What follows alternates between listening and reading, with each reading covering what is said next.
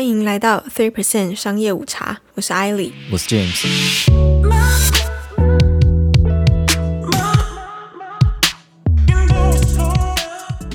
啊，上个星期我们讲到世界第一次的网络泡沫，嗯那很多勇于尝新的投资人呢，在那段时间资本被血洗嘛。嗯，那这一次我们来讲泡沫的始祖，人类史上第一次的经济泡沫 ——Tulip Mania，郁金香狂潮啊！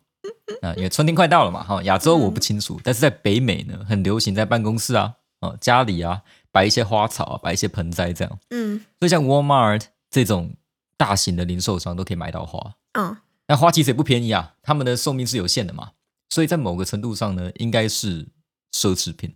呃，可以这样说，不过再怎么贵呢，一束花可能就几十块美金嘛。啊，其实我没买过，应该差不所以我不知道。多吧？对，可能贵的我看就几百块美金吧，什么九十九朵玫瑰那一种啊，哈。对，但是再怎样贵呢，都比不上十七世纪的荷兰。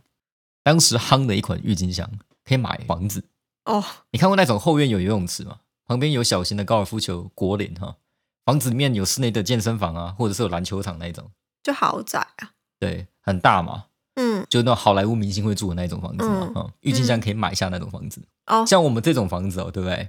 呃，郁金香可以买五十栋 那种房子有比一般的房子贵到五十倍哦。你去 YouTube，然后你打就是很贵的房子，你就可以找得到那种很可怕的豪宅，在什么纽约市中心 Man Manhattan 第几楼的 penthouse，可是纽约的房价本来就蛮高没有没有没，我说的还有 West，呃，那叫什么 Vancouver，，Vancouver 的房价也很。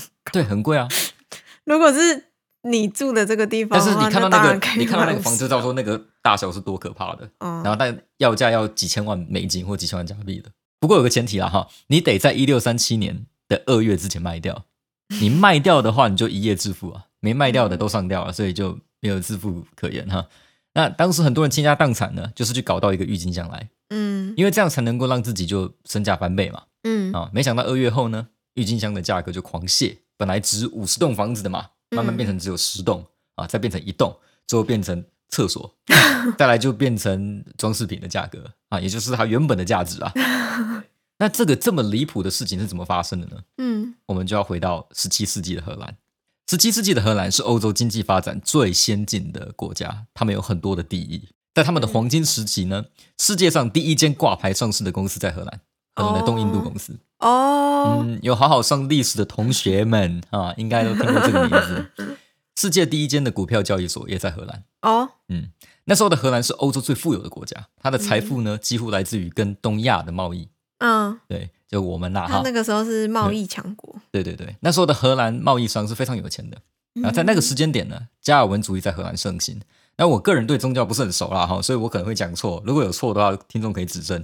那在加尔文主义下呢，任何彰显财富的行为都是会被讨厌的啊，哦，不能炫富。不能炫富。对，嗯所以这些商人呢，就有钱没地方花，他们就把脑筋动到一些可以表现自己对神的崇拜的地方上了。哦，对，那这也是为什么当时的荷兰人呢，对花园有重度的迷恋，因为神在创世后第一个动作就是建了一座花园。不是果园吗？我不知道，他们说是 garden，is、哦 is a garden，I 可。是里面有苹果哎，对，那我是亚当跟夏娃是吃到苹果。吃到苹果，对，牛顿也是被苹果打，我知道。但然后贾博士也种苹果，牛顿跟亚当跟夏娃绝对不在同一个年代。对，我知道了。对，反正厉害的人都跟苹果有关嘛，哈。好，我讲到哪里去了？反正这座花园里面的主角不是苹果，是郁金香。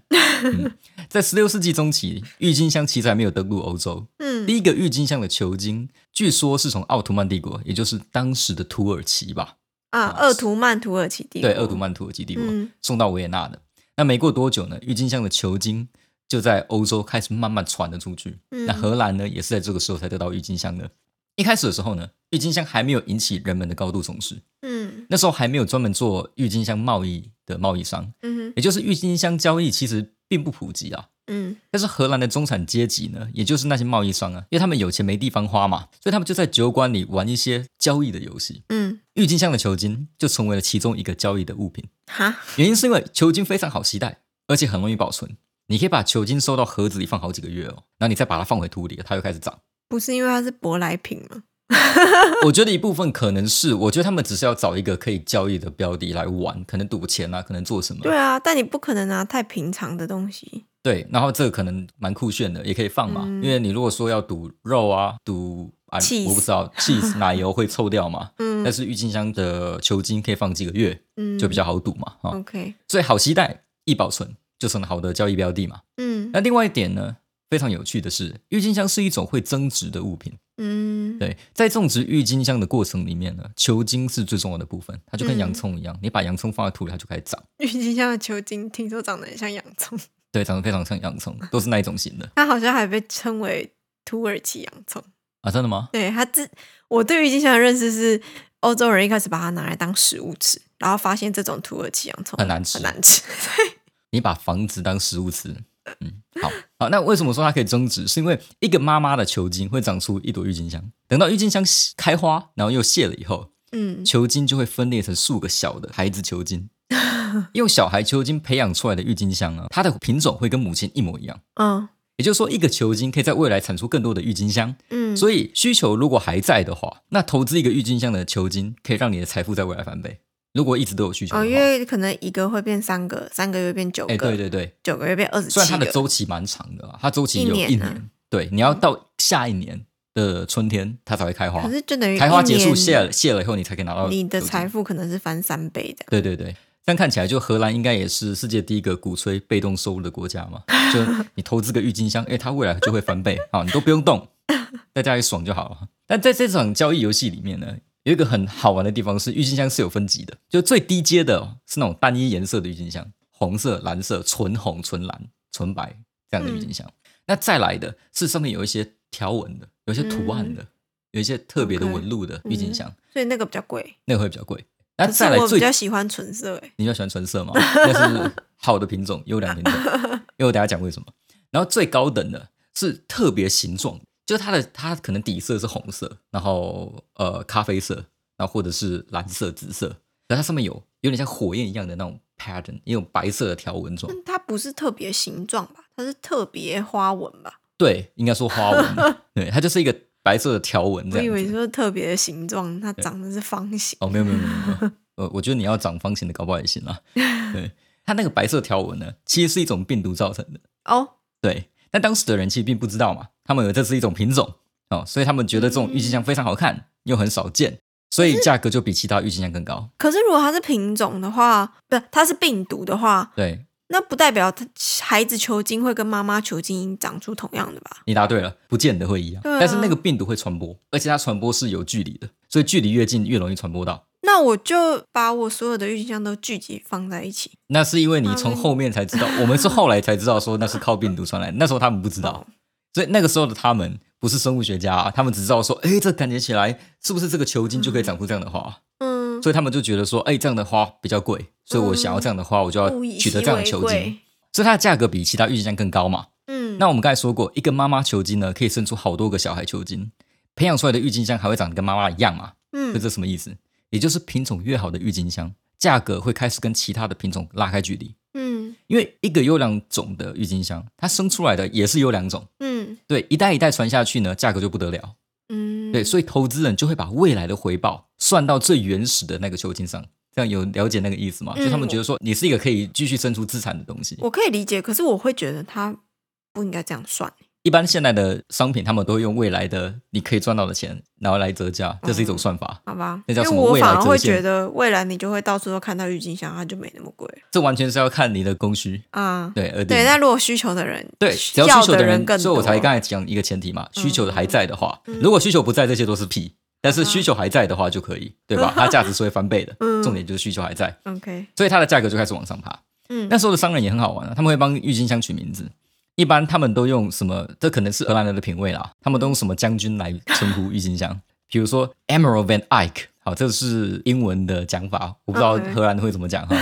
对，那其中呢还有一款最高级的梦幻款，它的颜色非常特别啊，整朵是血红色的，嗯。但是会掺杂一些淡红色的条纹或白色的条纹看起来有点像火焰。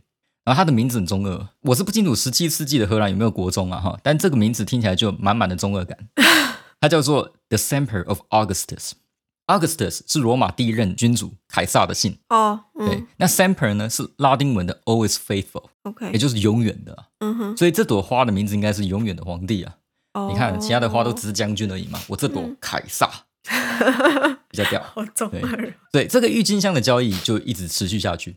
一开始交易的人都获得了巨大的回报，因为我不是说价钱一开始往上爬嘛，嗯于是有更多人就听到这样的风声，就跟着进来交易了，一堆跟风仔的意思啊。嗯那他们其实也不需要郁金香，甚至连郁金香开花后长什么样子都不知道，他就加进来了。哈对，因为他们的目的其实很简单啊，就是赚钱。哦因为这个球茎，其实我拿到，你刚刚有讲到一个重点，他们也不知道开出来的花到底是不是那个样子嘛。啊因为如果是病毒的话，妈妈球茎跟孩子球茎长出来的郁金香不一定完全一样，对啊但是他们不在乎，他们在乎的根本只是钱。他也不是植物学家，他也没有种郁金香，他拿到球茎就只是想把球茎给转手出去而已，OK 就是找下一个人卖啊。嗯所以其实他们是完全不知道自己手中的球茎是不是就是真的那个品种。他们唯一能够确认的方式呢，就是卖家的说辞。所以有些卖家为了自己的商誉，为了告诉大家说你相信我，他们会请画家呢把郁金香开出来的样子画在纸本上，然后画的很漂亮哦哦，有彩色，让投资者看，增加他们对自己的信心。这就跟你买种子的时候，包装会有那朵花的样子。哎，对对对，告诉你说，说，哎，种出来不会长得像西瓜一样哈，这个是哈密瓜，那搞不不是西瓜。好我买的就是西瓜。对之类的。那现在的人也是透过这些画本来推敲出当时的情况。嗯那郁金香的球茎呢，虽然是好的交易物件嘛，但是它有固定的交易周期。嗯球茎呢会在春天的时候开花，嗯经过几周后，你就能把球茎给回收。这时候的球茎就可以拿来做交易的物件。但是到了秋天或冬天，球茎就必须要回到土里，不然它会死掉。，OK，也就是说，在一整年里面呢，会有大概几个月的时间，郁金香是不能被交易的，因为球茎要回到土里嘛，你就不能拿出来交易啦。你可以把它放在盆子里啊，盆子里面有土就好了。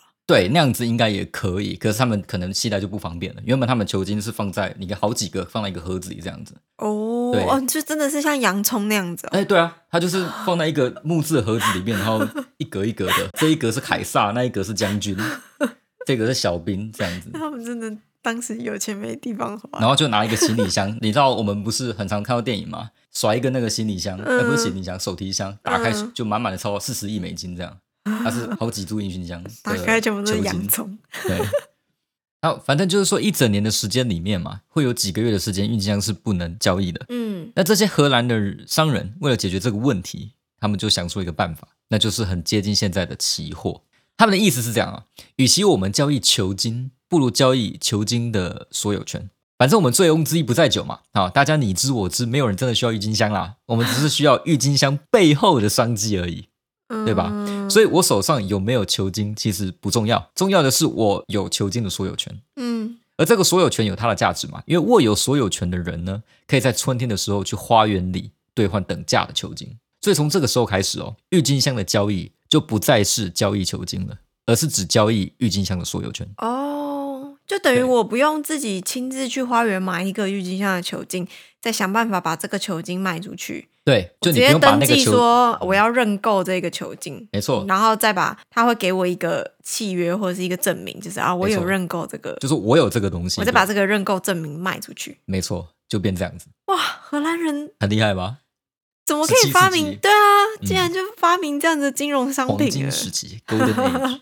所以这里就有两个重点：第一是交易已经开始跟球金脱离了，因为人不再需要带着球金去交易，嗯对你也不是真的拿到实体，你拿到的只是一个证明。我们只要靠纸笔就可以完成一项交易。嗯第二呢，是交易的标的是它未来的价值，嗯而不是现在的价值。嗯因为你在冬天跟对方买了球金的所有权嘛，你要在隔年的春天你才能取货。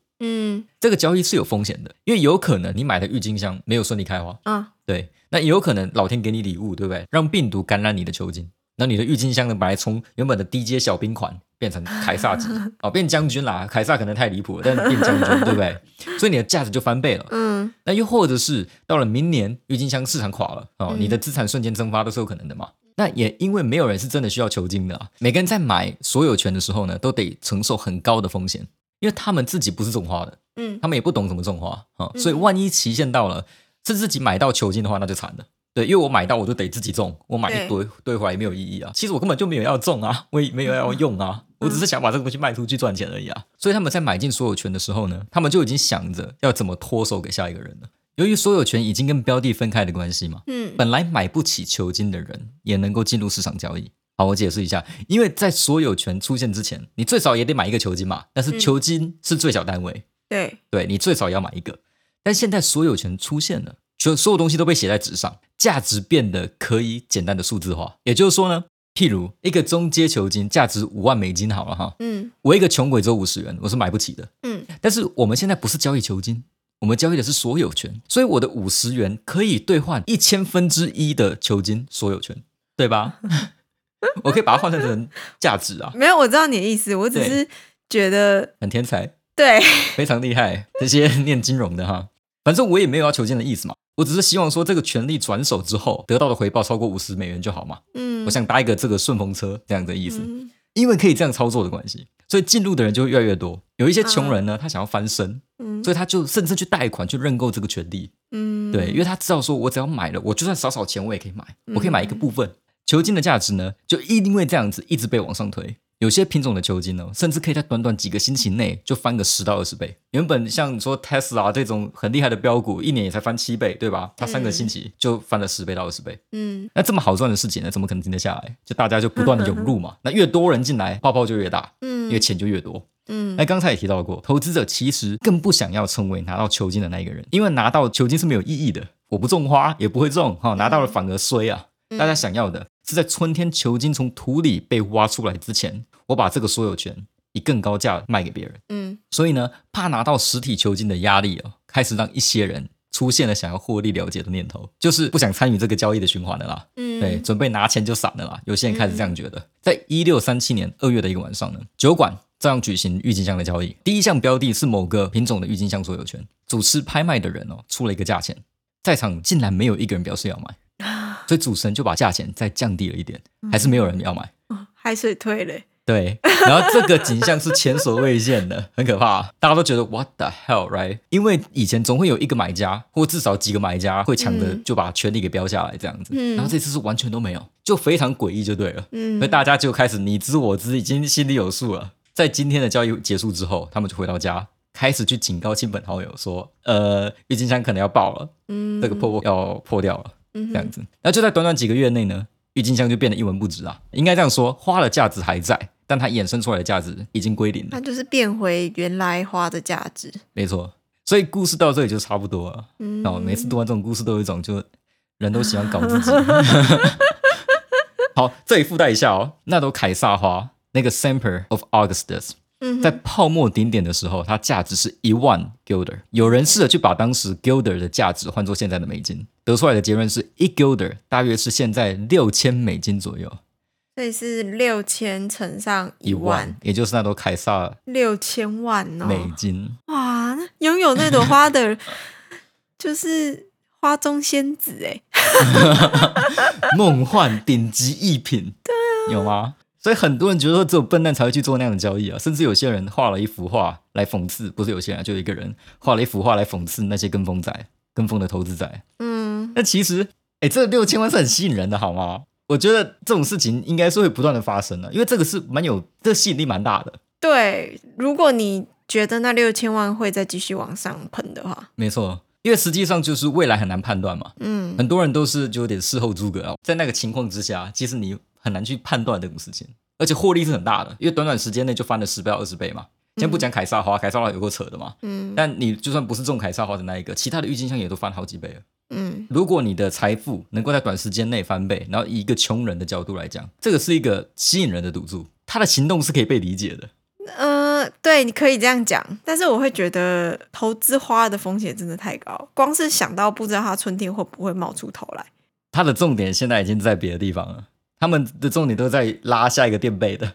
我从下一个的可是你要找得到下一，个垫背啊，目前就是一直都找得到，所以你才会觉得而且。郁金香它本身是没有一个很高的实体价值。如果你说它就是便宜到说好，真的再不行，你没有钱了，你可以把郁金香炒来吃，那那 把它当成这个是某一个部分的经济学者会这样讲，他们也是这样说的。可是这个就扯到，比如像现在的比特币，它也没有实体，它也没有办法像黄金一样。你说黄金，我还可以拿来做一些东西嘛？呃，比如说在电子零件上啊，你可以涂黄金，可以怎么样？对啊还可以当涂层，但比特币是没有的。就跟郁金香一样，好，甚至我觉得郁金香还比较值钱，因为郁金香你真的快饿死的时候，你可以炒来吃，但是 比特币它连币值都不是，你连擦上厕所都不能拿来擦。对，话是这样讲没有错，但它其实有它的价值啊。我的意思就只是这是如果大家最今天两颗陨石砸下来，这个世界没有电了，比特币就不存在了。哎，对，你可以这样说。它的价值存在于它的设计，但是这个以后再讲了。嗯嗯，好，那我们今天就先这样吧。有问题就在 Apple Podcast 或是 First Story 留言给我们。喜欢我们节目的话，可以先按下订阅，理论上就不会错过新节目啦。那我们就下次见喽。